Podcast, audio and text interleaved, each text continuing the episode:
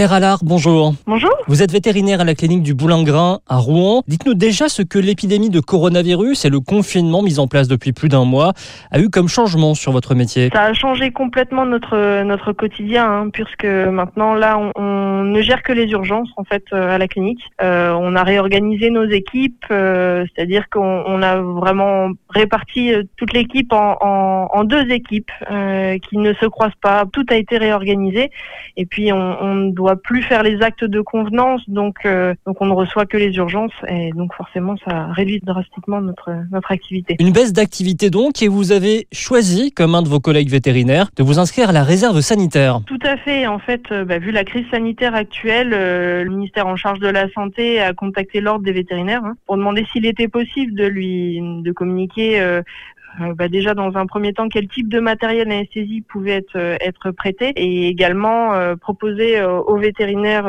bénévoles et volontaires de s'engager dans la réserve sanitaire, c'est-à-dire de d'être possiblement euh, appelable euh, en cas de en cas de débordement. Si euh, dans la région ils ont ils ont besoin de nous ben, on, on, peut on peut être mobilisé. Voilà. Cette solidarité auquel vous aussi vous participez est-ce que vous la sentez également à travers les maîtres des animaux que vous soignez? Oui on, on, a vraiment on a beaucoup de chance. On est on, on est une clientèle qui est qui est respectueuse et, et qui comprennent bien la situation dans laquelle on est.